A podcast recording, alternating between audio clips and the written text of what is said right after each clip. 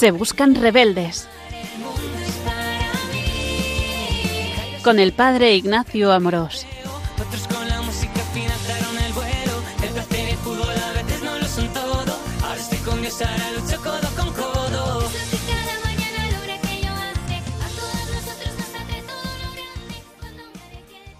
Un cordial saludo a todos los oyentes de Radio María. Soy el Padre Ignacio Amorós. Hoy, con la gracia de Dios, continuamos con nuestro programa de Se Buscan Rebeldes, en el que intentamos dar a conocer más y mejor la belleza de nuestra fe católica. Hoy continuamos con este segundo curso de nuestro programa de Se Buscan Rebeldes y esta segunda temporada la hemos titulado, la hemos llamado Tocar a Dios hoy, los sacramentos de la Iglesia.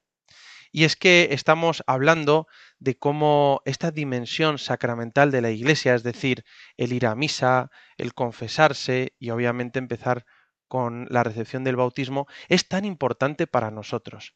Y vimos cómo realmente necesitamos los sacramentos y son tan importantes para la vida cristiana, porque, y Jesucristo nos los dejó, porque nos son medios a través de los cuales Dios nos da su gracia. Y su gracia es el amor de Dios en persona, el Espíritu Santo, que nos hace capaces de tener vida sobrenatural. Eso que no eras capaz de vivir o de hacer tú solo con la gracia de Dios, sí puedes, porque Dios lo puede todo. Y Él nos quiere dar esa ayuda divina, esa participación de su vida trinitaria, de su vida divina, para poder tener la vida de los hijos de Dios. Y entonces, esta segunda temporada de Se Buscan Rebeldes hemos querido, eh, en principio, eh, ordenarla a través de esta dimensión de la Iglesia que son los sacramentos. Es decir, muchas veces podemos tener la impresión de que ser cristiano se reduce a ir a misa y a no cometer pecados.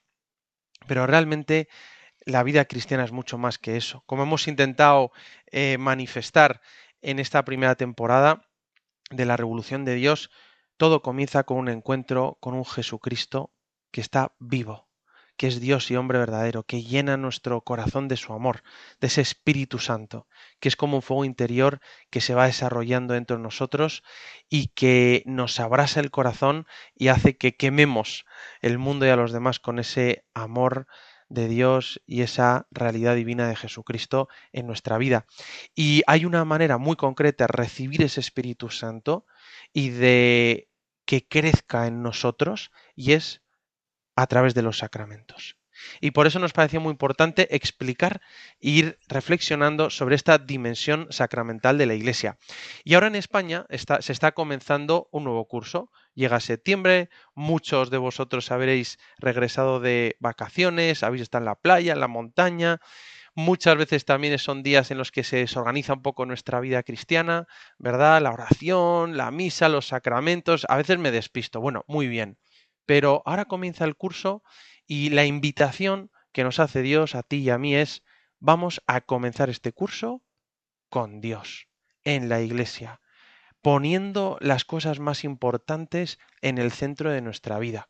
Se dice que lo que pones todas las semanas es importante y lo que pones todos los días es esencial.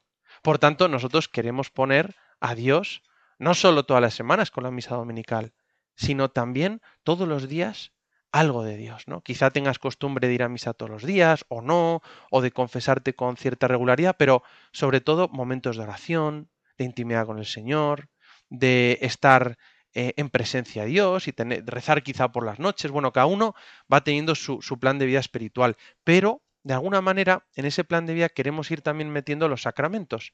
Algo que me ha parecido precioso a la vuelta de vacaciones, eh, mucha gente en España, es que han llegado a la iglesia y, dicen, bueno, mira, el verano ha sido complicado, me he desorganizado, incluso me he despistado con la misa, con algún sacramento, pero quiero empezar con Dios.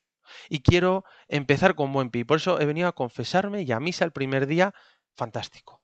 O sea, uno realmente agradece escuchar esto de cristianos, de católicos, que después del verano quieren empezar con Dios, con su vida de oración, con su vida sacramental, volver a sus medios de formación, a su catequesis, a sus grupos, a meditar la palabra, etcétera, ¿no? Hacer sus obras de misericordia. Por lo tanto, qué bueno que comencemos el curso con Dios y una manera concreta eh, es poniendo en nuestra vida, en nuestro plan de vida, los sacramentos la vida eh, divina que se nos transmite a través de los sacramentos. Especialmente, quizá para muchos de nosotros sea la Santa Misa y la confesión. Muchas veces cuando una persona eh, viene a hablar con un sacerdote porque se ha encontrado con Jesucristo y te dice, bueno, ¿cómo puedo tener más intimidad con Dios, una vida cristiana más, más eficaz, más eficiente?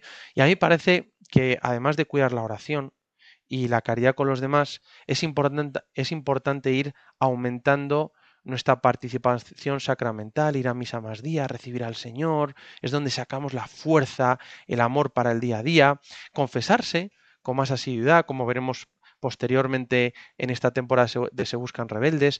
¿Por qué? Porque ahí nos alimentamos del amor de Dios. Y ahí podemos realmente ir progresando con la ayuda de Dios en nuestra vida cristiana.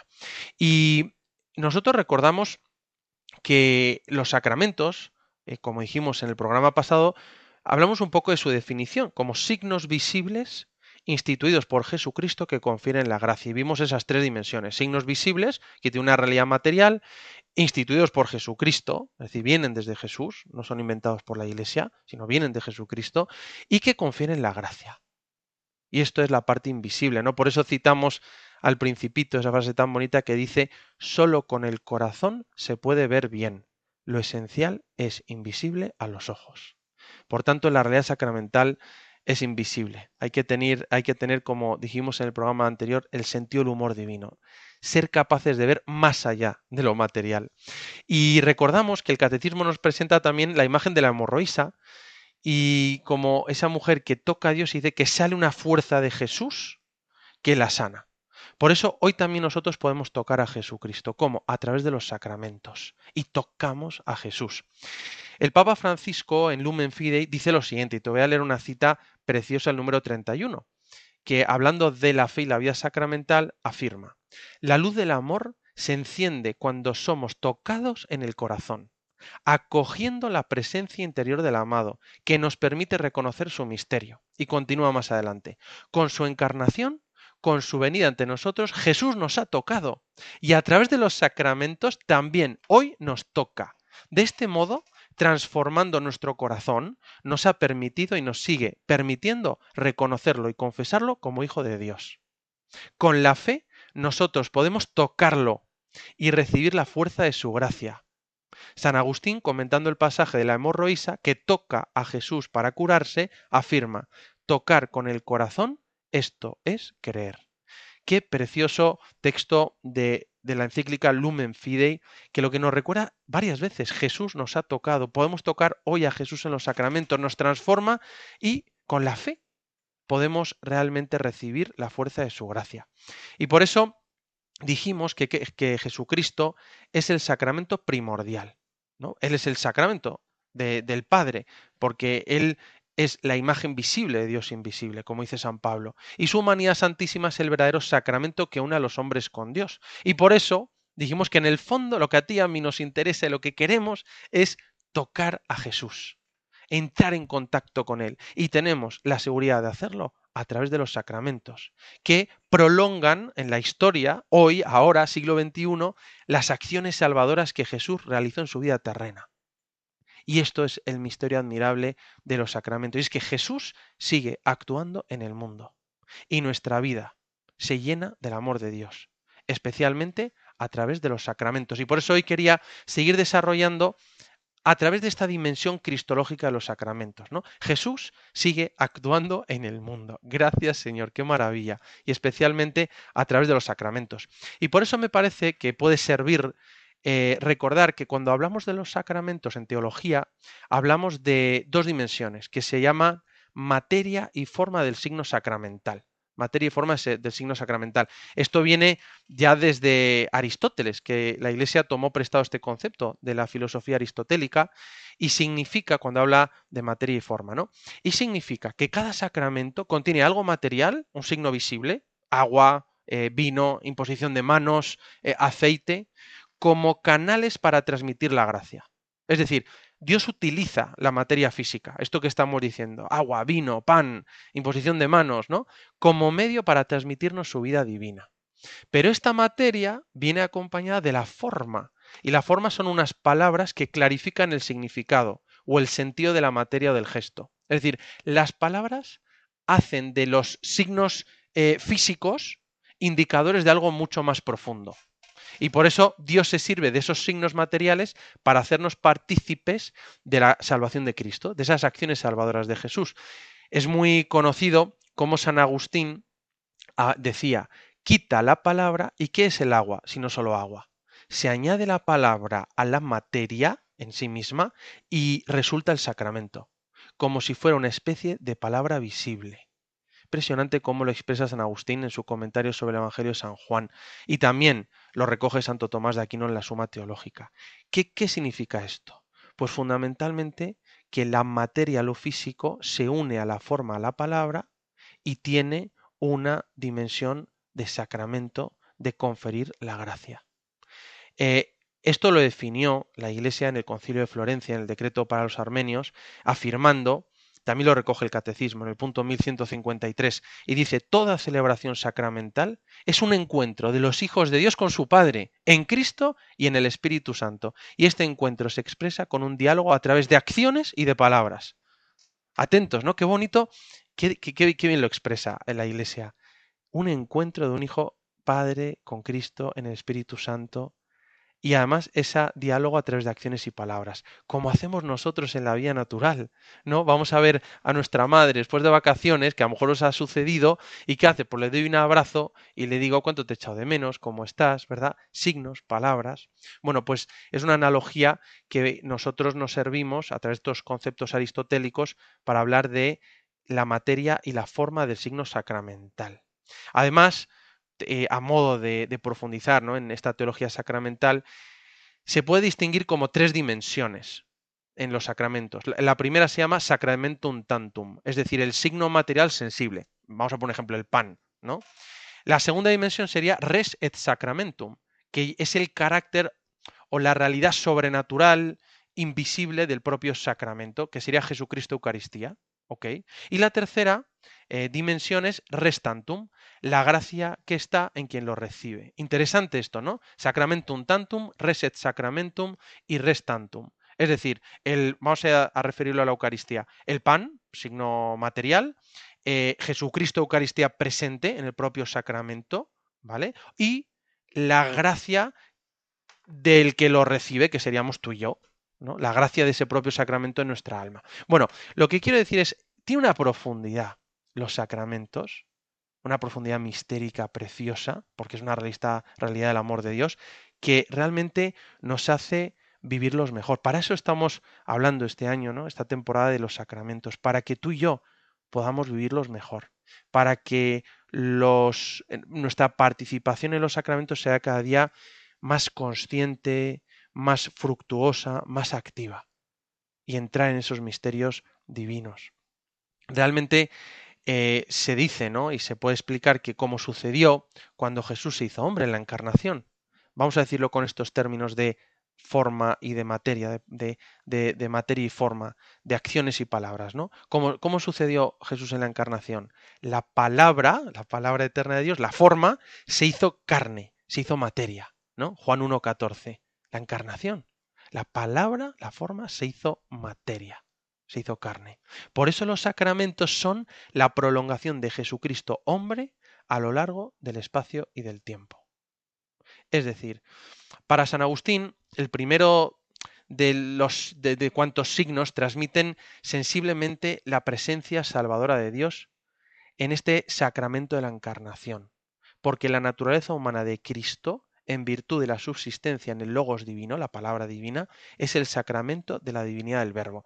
Es decir, que el mismo Jesucristo que caminaba por Galilea hace dos mil años, hoy sigue prolongando su acción a través de su encarnación y lo hace hoy a través de los sacramentos, a través de la materia y de la forma de los sacramentos.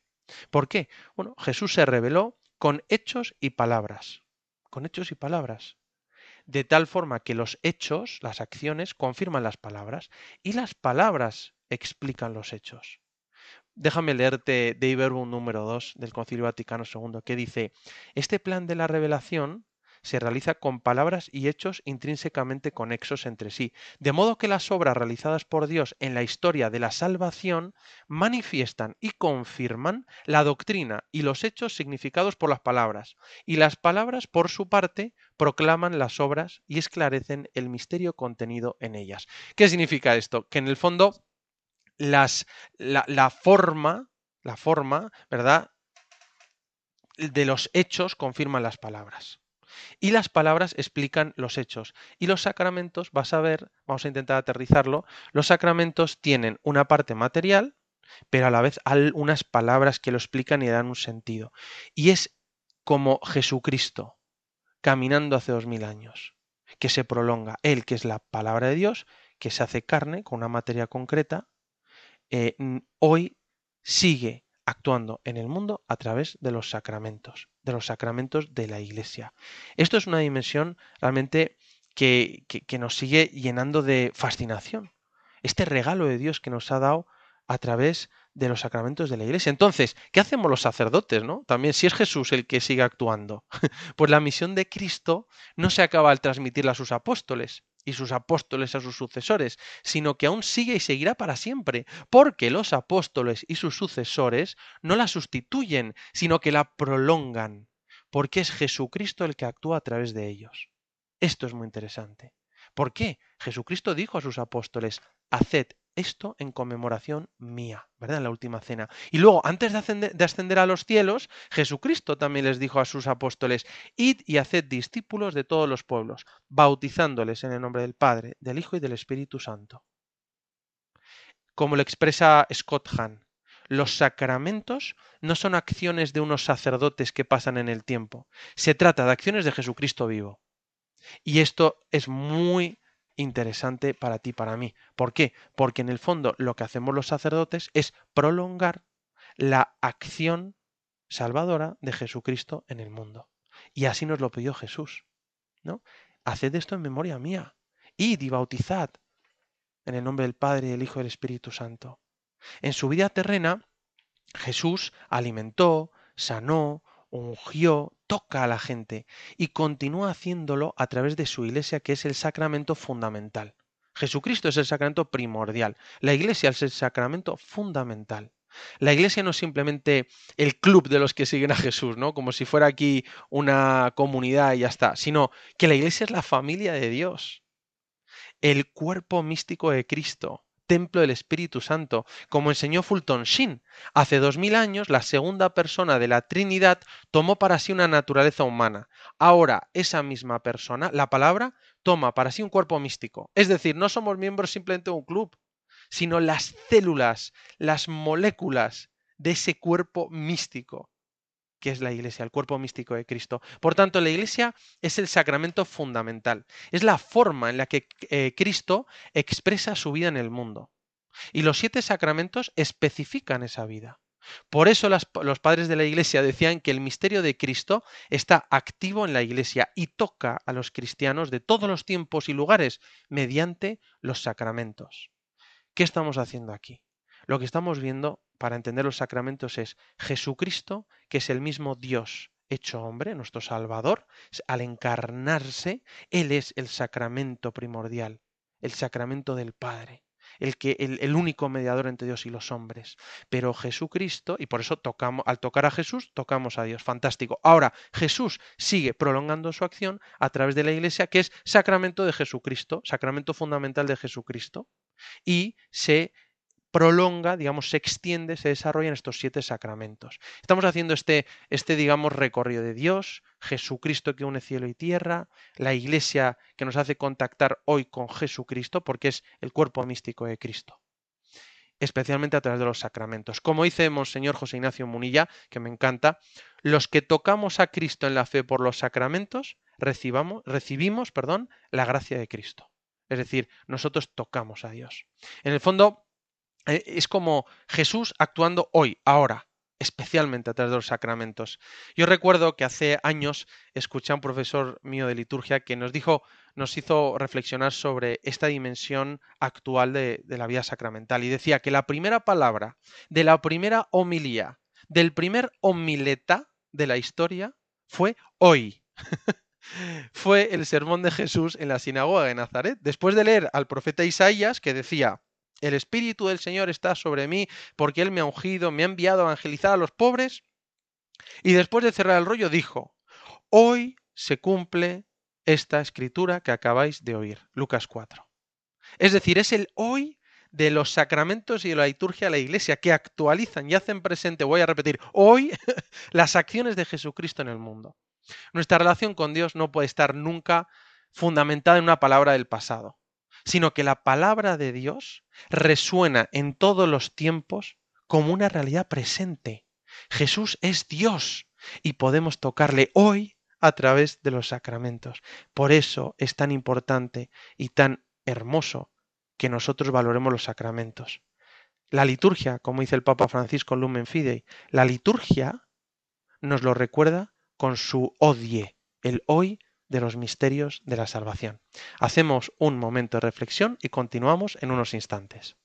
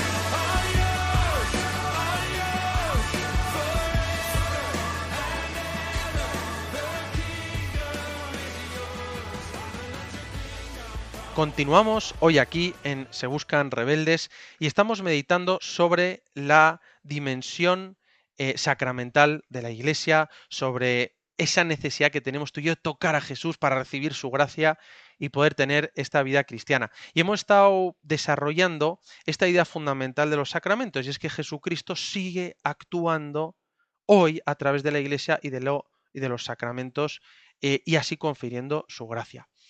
Pero quería ahora en este momento hacer una pregunta que muchas veces nos han hecho. Y es, ¿por qué son siete los sacramentos? Y no son nueve, doce, cinco, ¿por qué son siete? ¿no? Y nosotros sabemos, por el magisterio de la Iglesia y la tradición, que Jesucristo instituyó siete sacramentos, que son bautismo, confirmación y Eucaristía, es decir, los sacramentos de la iniciación cristiana, la penitencia y la unción de los enfermos, que son los sacramentos de curación, y el matrimonio y el orden, que son los sacramentos al servicio de la comunidad. Así está definido por el Concilio de Trento, decreto sobre los sacramentos. Bueno, todos ellos son necesarios, pero no de igual manera, sino que existe una jerarquía dentro de los sacramentos. Esto, es interesante porque el bautismo es lo más vital y necesario para la salvación. Aunque como ya veremos, también existe el bautismo de deseo, ¿no? que afirma que aquellos que sin culpa propia no han recibido el anuncio del Evangelio y no se han convertido de hecho en miembros de la Iglesia, pueden alcanzar la salvación. Bueno, y la Eucaristía es a donde se orientan los demás sacramentos como centro culminante de la vida cristiana, por su preeminencia y porque Cristo está sustancialmente presente. Por tanto, siete sacramentos, tiene una jerarquía, el más necesario es el bautismo y el culmen de todos es la Eucaristía. Ahora, ¿por qué son siete sacramentos? ¿No? Bueno, algunos han afirmado que la vida divina de Jesucristo es tan rica y tiene tantas maneras de comunicarla y transmitirla que es como el sol, como analogía, ¿no? El sol es tan deslumbrante que si queremos conocer su belleza interior, tenemos que hacer pasar la luz del sol por un prisma. Y cuando lo hacemos, se divide en los siete rayos del espectro y se descompone la luz en los siete colores del arco iris. De, de forma parecida, Jesucristo hace pasar su vida divina, el que es la luz del mundo, hace pasar su vida divina por el prisma de la Iglesia y lo divide en los siete sacramentos de la Iglesia. Jesucristo es el sol, la Iglesia sería el prisma y los sacramentos los colores. Qué bonita forma, ¿no? Con esta imagen del sol para hablar de esos siete colores del arco iris, los siete colores de los sacramentos. Entonces, a mí me gusta mucho esta analogía y está dentro de la tradición de la Iglesia. Entonces, ¿por qué son siete los sacramentos? Bueno, podemos encontrar muchas razones de por qué Jesucristo instituyó siete sacramentos. Primero, Él lo instituyó así, pero podríamos decir en primer lugar, como enseñó Santo Tomás de Aquino y recoge el Catecismo de la Iglesia Católica, eh, es porque se da un paralelo entre la vida natural y la vida espiritual de la gracia. Es decir, este mundo material nuestro tiene que ser espiritualizado y los siete sacramentos corresponden a todas las etapas y todos los momentos más importantes de la vida del cristiano. Nacimiento y crecimiento, curación y misión en la vida. Es decir, se da una cierta semejanza entre las etapas de la vida natural y las etapas de la vida espiritual. Uno nace, bautismo. Crece y madura, confirmación. Se alimenta, Eucaristía. Somos sanados, penitencia y unción. Se generan nuevos hijos, matrimonio. Se gobierna la comunidad, orden. Esto lo que quiere decir es que los sacramentos no son solo para momentos puntuales, sino que deben acompañarnos continuamente en la vida. Mira cómo lo expresa Santo Tomás de Aquino en la Suma Teológica, eh, parte tercera, cuestión 65. Dice, la vida del espíritu tiene una cierta semejanza con la vida corporal, como en general todas las cosas corporales tienen una semejanza con las espirituales. Ahora bien, en la vida corporal el individuo tiende a una doble perfección, una referida a la propia persona, otra referida a la comunidad social en la que vive, porque el hombre por naturaleza es un animal social. Es decir, se da este paralelo entre la vida natural y la vida sobrenatural. Esta sería la explicación que además recoge el catecismo, ¿no? Para, para, para explicar por qué son siete. Es decir, al igual que hay siete condiciones para tener una vida material, hay siete condiciones para tener una vida sobrenatural. Cinco de, de estas condiciones son individuales y dos se refieren a la vida en sociedad. Para tener vida material, ¿qué es necesario? Bueno, pues es necesario, uno, como hemos dicho, debo nacer. Dos, crecer y madurar. Tres, debo alimentarme. Cuatro, debo sanar mis heridas. Quinto, debo echar las causas de mi enfermedad. Y como somos animales sociales, ¿no? miembros de una sociedad, uno, debe haber una manera de propagar la especie humana. Y dos, debe haber alguien que gobierne. Más allá de la vida natural está la vida sobrenatural. En orden a tener una vida divina es necesario, uno, debo nacer a la vida sobrenatural, el bautismo. Dos, debo madurar y aceptar las responsabilidades de la vida, la confirmación. Tres, debo alimentar mi vida espiritual del amor de Dios, la Eucaristía. Cuatro, debo sanar las heridas de mi alma causadas por el pecado, la penitencia o confesión. Cinco, debo echar las causas de mi enfermedad heredadas por el pecado original, la unción de enfermos. Y como miembros de la sociedad de Dios, societatis perfecte, perfecta, sociedad perfecta, debo, debe haber una prolongación, una propagación del reino de Dios o del cuerpo místico de Cristo, el matrimonio. Y finalmente debe haber un gobierno a través del servicio, el orden sagrado. ¿no? Porque el, el orden sagrado y el gobierno de la iglesia es de servicio. San José María lo expresa de una manera muy hermosa en camino y dice, qué bondad la de Cristo al dejar a su iglesia los sacramentos, son remedio para cada necesidad. Qué bonito, ¿no? Cristo quiere estar con nosotros en cada momento y etapa de nuestra vida, en los momentos más importantes.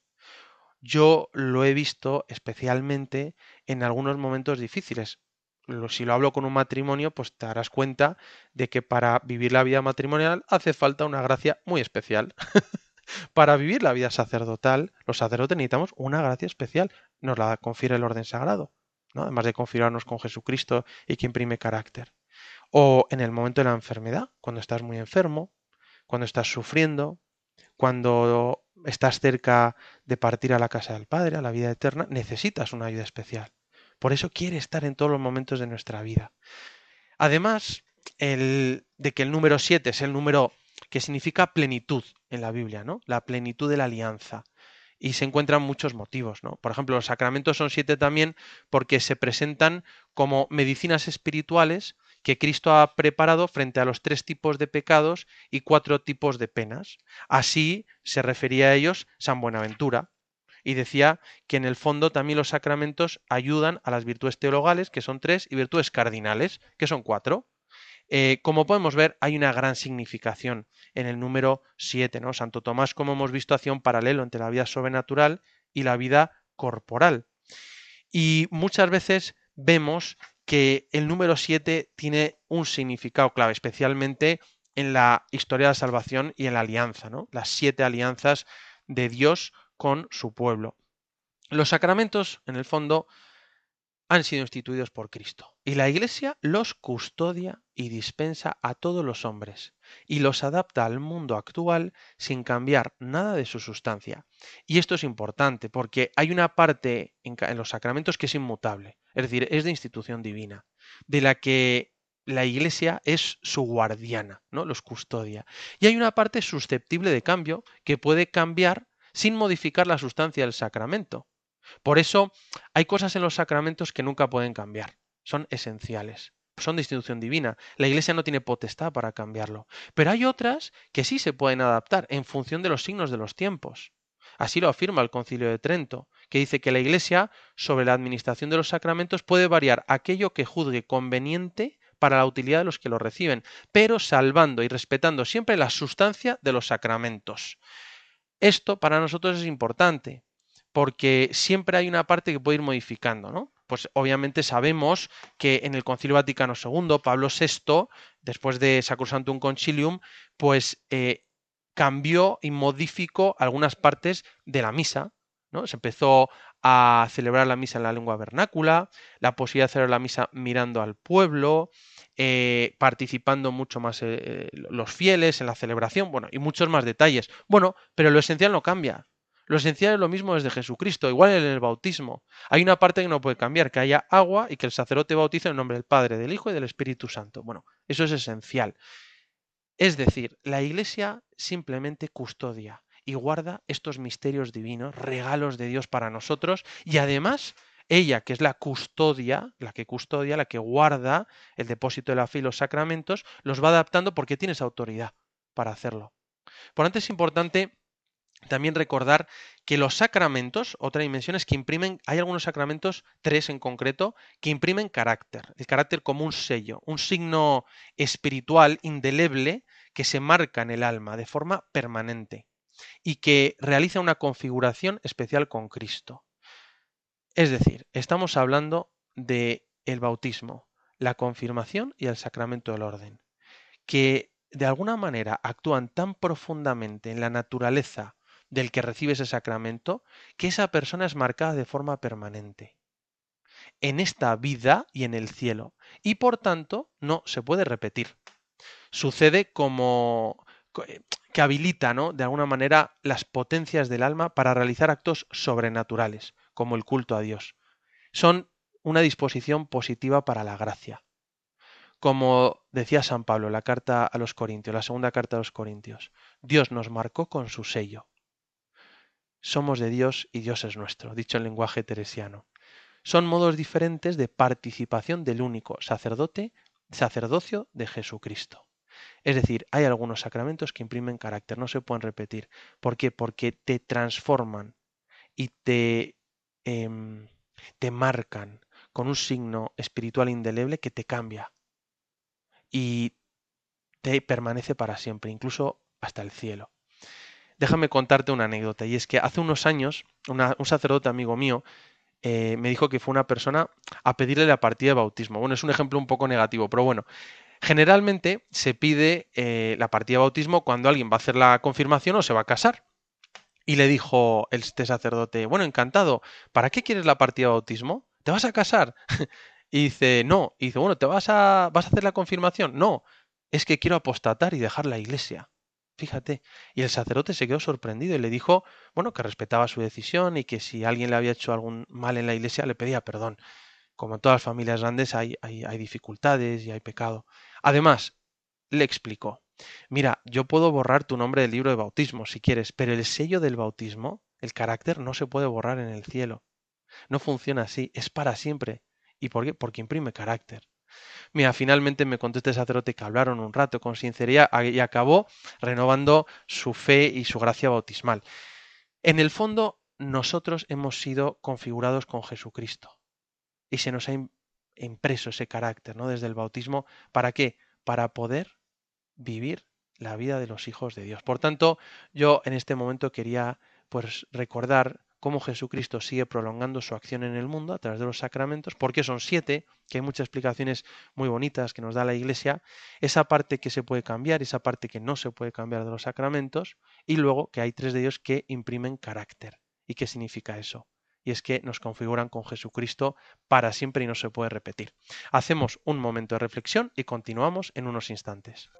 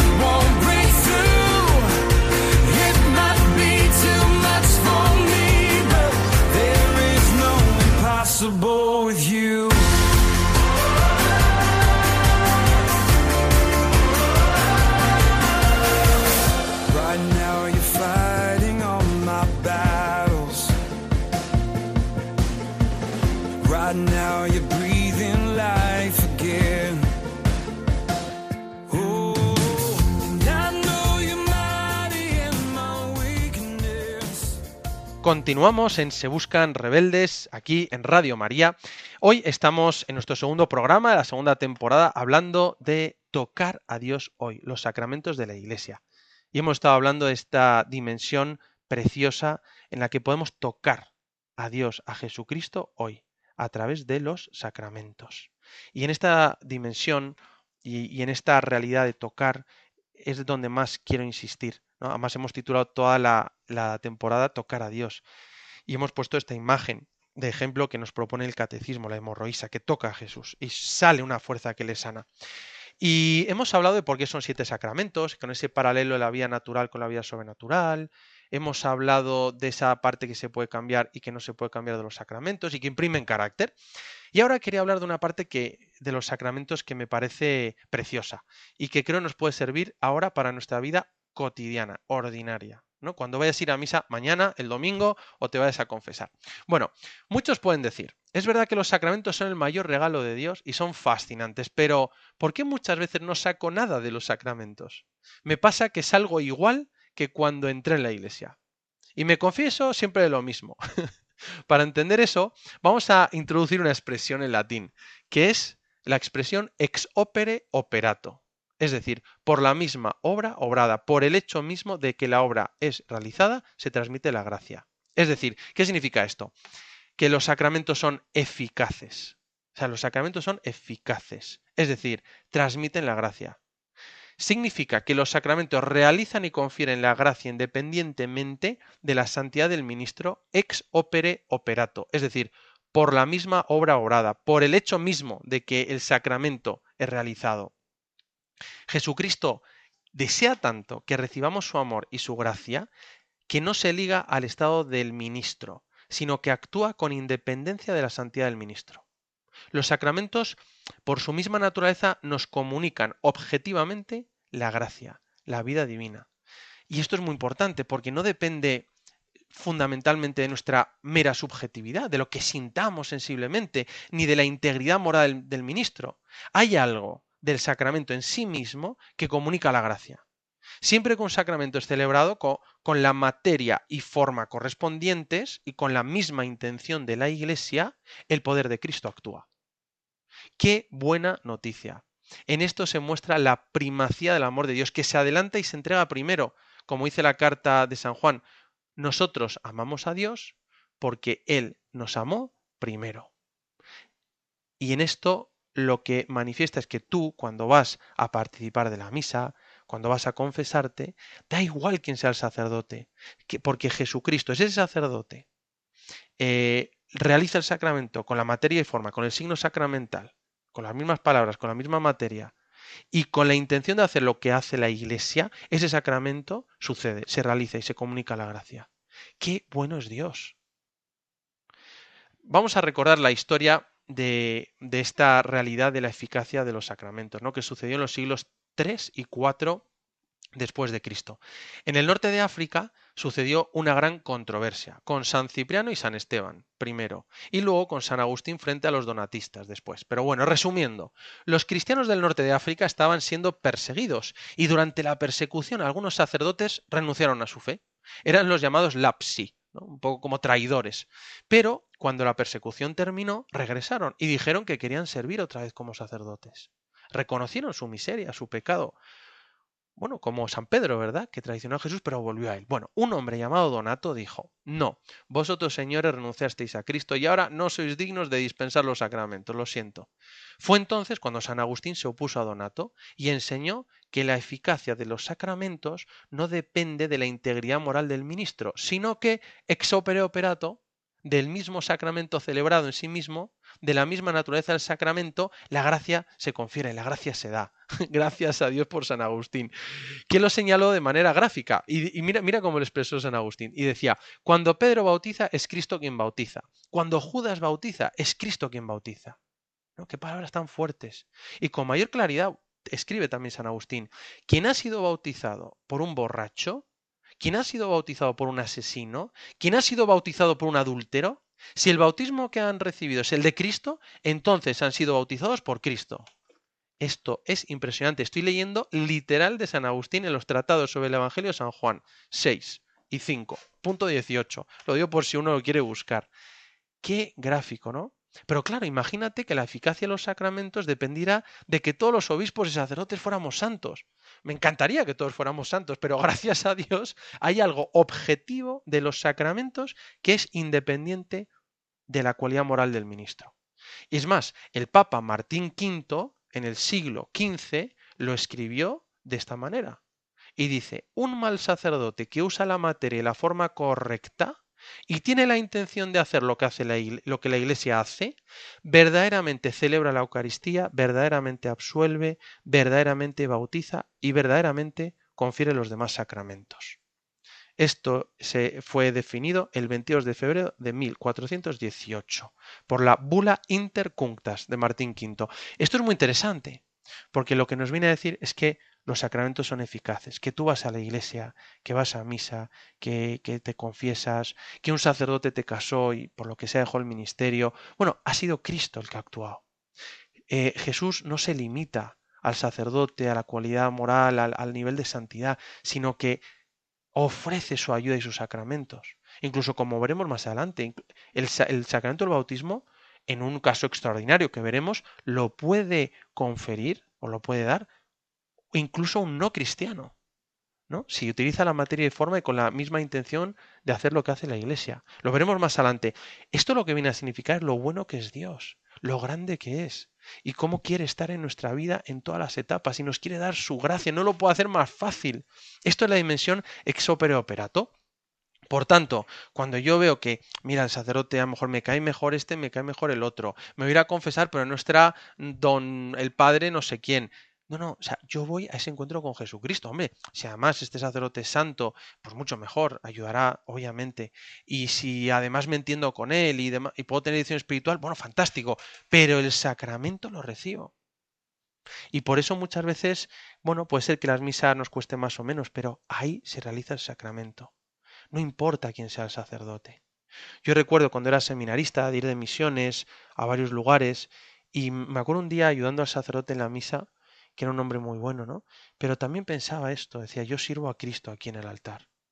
Y Madre Teresa de Calcuta decía de una forma muy hermosa, decía, sin sacerdotes no hay Eucaristía, sin Eucaristía no hay Jesús y sin Jesús no hay vida en la iglesia. Por eso recemos para que haya sacerdotes que nos traigan los sacramentos. Qué bonita esta dimensión sacramental de la iglesia. Por tanto, hay una dimensión primera que es que los sacramentos son eficaces, ex opere operato, por la misma obra realizada. Pero también hay otra dimensión que se llamaría el ex opere operantis. Es decir, los frutos de los sacramentos dependen también de las disposiciones, de la formación, del conocimiento del que vive la celebración sacramental. Ex opere operantis, por la obra del que actúa también. Es decir, a la vez depende de las buenas disposiciones y del conocimiento de lo que se está realizando en cada uno de los sacramentos. Los sacramentos Así lo afirma el Concilio de Trento, ¿no? Los sacramentos confieren la gracia a aquellos que no ponen obstáculo para ello. Es decir, que no ponen obstáculo. Por eso bautizamos a un niño pequeño al nacer, ¿no? Y veremos también más adelante. Por tanto, de nuestra parte, además de llenarnos de un deseo ardiente antes de recibir los sacramentos, que abran, ¿verdad? Y ensanchen el alma, debemos fomentar un amoroso fervor en el momento de recibirlos, para disponernos mejor a las efusiones de la gracia. Es decir, conocer cada vez mejor el significado de lo que acontece en cada celebración sacramental. Para nosotros los sacramentos son esenciales, son necesarios. Y qué bueno que Jesucristo no se ha ligado a la cualidad moral o a la santidad del ministro, sino que da su gracia. Ahora, esto es el ex opere operato. Ahora, es importante también cómo tú y yo acudamos a recibir la gracia, y ahí depende cómo llega a nosotros y cómo lo aprovechamos, ex opere operantis. ¿No? Muchas veces pues ha, pues ha habido un caso ¿no? pues de un sacerdote que ha tenido mala vida o un escándalo y dice, ¿y ese sacramento? Bueno, el ex opere, yo tengo mucha fe en el ex opere operato.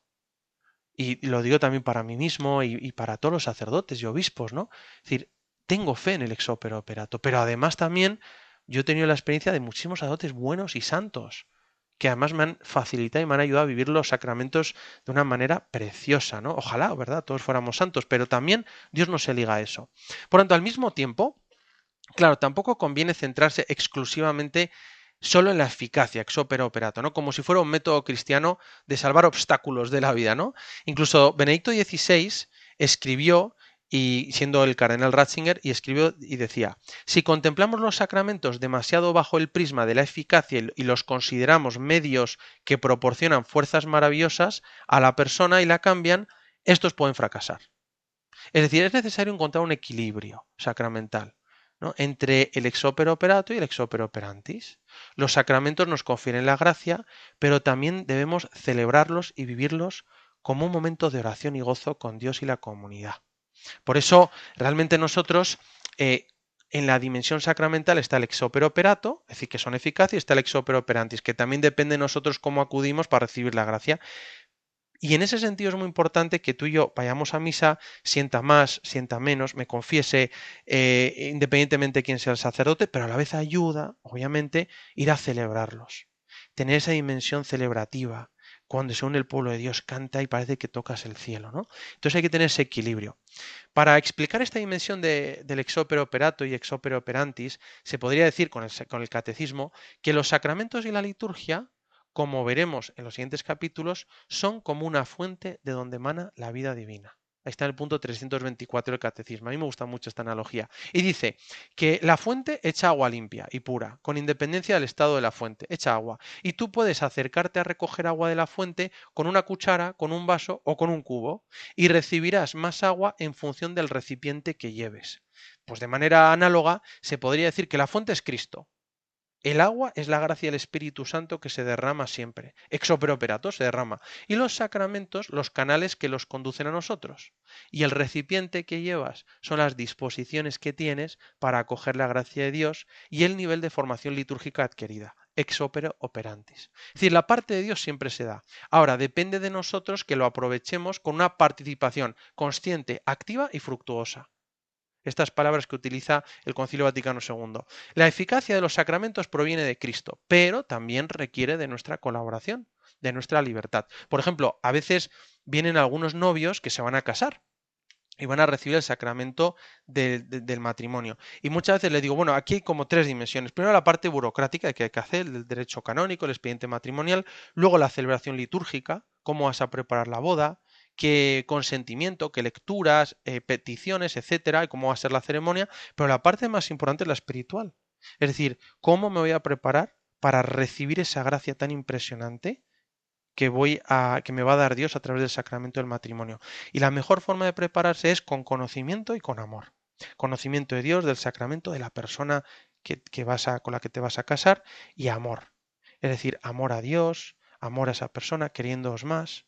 Y entonces yo abro mi corazón. Y si además te confiesas los días antes, pides un corazón nuevo, nosotros los sacerdotes eh, en general tenemos la, la costumbre de confesarnos el día antes o el mismo día o los días antes de la ordenación y incluso a veces hace una confesión general como para pedir al Señor un corazón nuevo y pedirle que, que, que nos dé una vida nueva en este camino que vamos a empezar ahora, ¿no? Por eso, en el fondo, también importa, ¿no? Cómo yo acudo y cómo me preparo.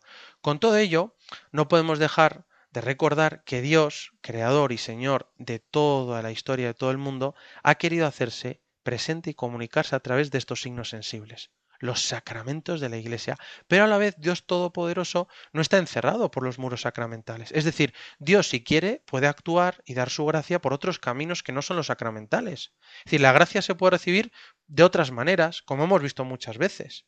Dios puede actuar fuera de los sacramentos, de forma ordinaria, también, pues, por ejemplo, con un acto de contrición, con un momento de oración, con el rezo del Santo Rosario, con una obra de caridad, pero ordinariamente Dios da su gracia a través de los sacramentos. Y es así como ha querido dar su ayuda y su fuerza y su gracia a los cristianos. Por eso, para sacar provecho de los sacramentos, nosotros debemos ir con fe, para recibir los sacramentos de forma consciente, activa, fructuosa, y así descubrir la frescura y la belleza de los sacramentos, y podamos tocar a Dios, y, y nos podemos dejar tocar por Dios, porque los sacramentos Jesucristo sigue actuando en el mundo y comunicando su vida divina. Qué bonito, que demos gracias a Dios, a Jesucristo, porque sigue presente en el mundo, sigue actuando, sigue tocándonos a través de los sacramentos. Y es así como nos quiere dar su gracia. ¿Para qué? Para que tú y yo podamos vivirlos de una manera mucho más profunda, mucho mejor, y nos ayude a crecer en nuestra vida cristiana. Entonces vas a misa, frecuentar más por la confesión, y independientemente si siento más o menos, generalmente lo vas a notar por los frutos. Y es que vas a poder vivir mucho mejor la vida cristiana con los sacramentos, porque recibimos la gracia de Dios. En el fondo, esto es lo que pretendemos, ¿verdad? En esta segunda temporada, segunda de, de Se Buscan Rebeldes, valorar más la riqueza y el misterio de los sacramentos para vivirlos mejor. Así lo expresa el Concilio Vaticano II en Sacrosantum Concilium, que te voy a leer el punto 14, que dice: La Santa Madre Iglesia desea ardientemente que se lleve a todos los fieles a aquella participación plena, consciente y activa en las celebraciones litúrgicas que exige la naturaleza de la liturgia misma y a la cual tiene derecho y obligación en virtud del bautismo el pueblo cristiano. Fíjate qué tres palabras utiliza. Participación plena, consciente y activa. Así quiere Dios que participemos de los sacramentos de la Iglesia. Yo le pido al Señor que tú y yo podamos cada día pues acercarnos más a los sacramentos, valorarlos, ¿verdad? Porque a veces podemos perder esta dimensión sacramental de la Iglesia y vivirlos en plenitud, pero con la fe en que Jesucristo sigue actuando ex opere operato por, el mis- por la misma obra realizada y que nos da su gracia, para que así tú y yo podamos tener vida divina. Vamos a pedirle a la Virgen Santísima, ella que fue la que trajo al mundo a Jesús en la encarnación y dio su fiat, vamos a pedirle que ella nos ayude a vivir más plenamente, más conscientemente, más activamente y fructuosamente los sacramentos de la Iglesia. Vamos a pedirle esa gracia a la Virgen. Me despido hoy con la bendición de Dios Todopoderoso, Padre, Hijo y Espíritu Santo, descienda sobre vosotros. Alabado sea Jesucristo. Se buscan rebeldes que sepan decir, decir malas cosas que apartan de ti. Con tu luz tendré la fuerza otra vez más. Se buscan rebeldes. Con el padre Ignacio Amorós.